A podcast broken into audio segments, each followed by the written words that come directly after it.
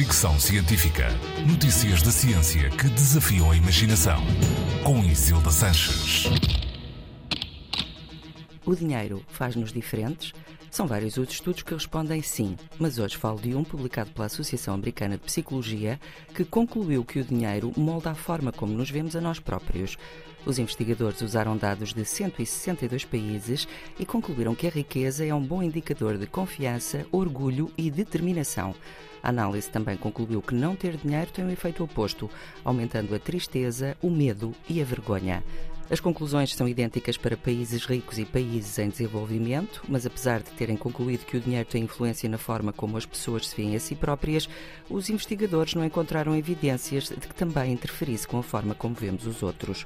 O estudo concluiu que ter dinheiro não torna as pessoas mais generosas e maior riqueza não contribui necessariamente para uma sociedade mais tolerante, afirmam os autores. Apesar das conclusões, os investigadores não conseguem provar que é de facto o dinheiro que provoca as emoções de confiança ou medo ou se existe apenas uma ligação entre as partes.